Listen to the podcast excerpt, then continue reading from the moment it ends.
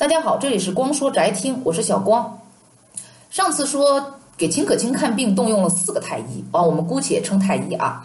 那太医是不是专门跟秦可卿这样的主子看病呢？其实也不是。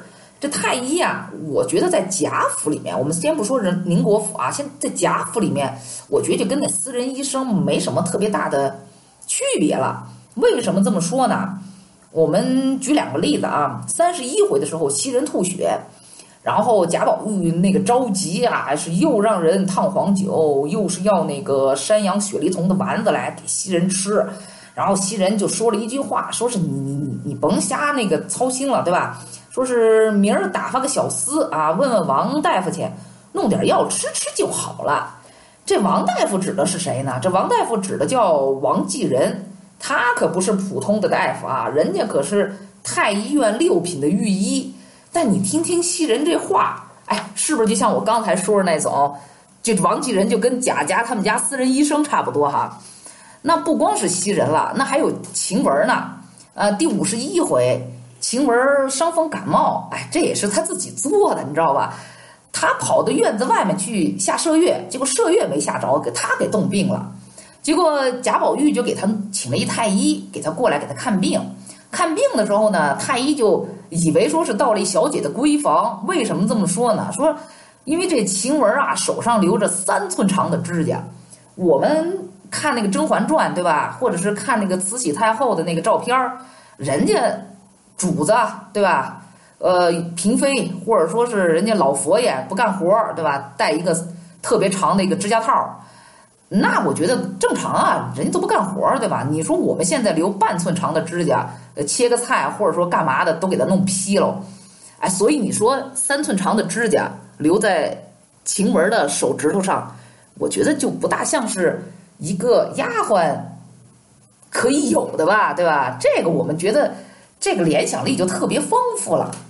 再接着往下说啊，到了第五十二回，晴雯吃这新太医开的药啊，就没什么用。然后王继仁又来了，这这不是跟串门子似的吧？那三十多回才去了给给人家袭人看病，现在五十多回又跑到给晴雯看病了，这不跟串门似的吗？对吧？开了药完了吃了以后呢，还头疼。然后宝玉就说：“那麝月，你去拿点鼻烟来给他闻闻，打几个喷嚏就好了。”这东西叫什么呢？书上说叫汪洽杨烟儿，然后之后呢又用了伊佛那的膏子。你瞅瞅书上写晴雯这熟练程度啊，其实他说白了就是一个小膏药，但是晴雯特熟练，先把它给烤热了，然后这个就摊在两块小布上，然后贴在太阳穴上。这一大串这流利的动作之后，我们可以说啊，他可能以前贴过什么狗皮膏药之类的哈。但是伊佛那这个玩意儿啊是。专家考证是现实当中清朝宫廷里面真的有这玩意儿，是进口货。那你刚才听我说了，贾家的俩丫鬟袭人也好，晴雯也好，生病了，还，请太医，你知道吗？然后清朝宫廷里面的好东西，怡红院的丫鬟使，你不管大丫鬟小丫鬟，那总之是丫鬟对吧？